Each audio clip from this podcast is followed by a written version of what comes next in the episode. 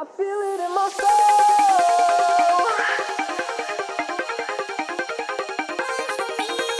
24 hours feels like an eternity.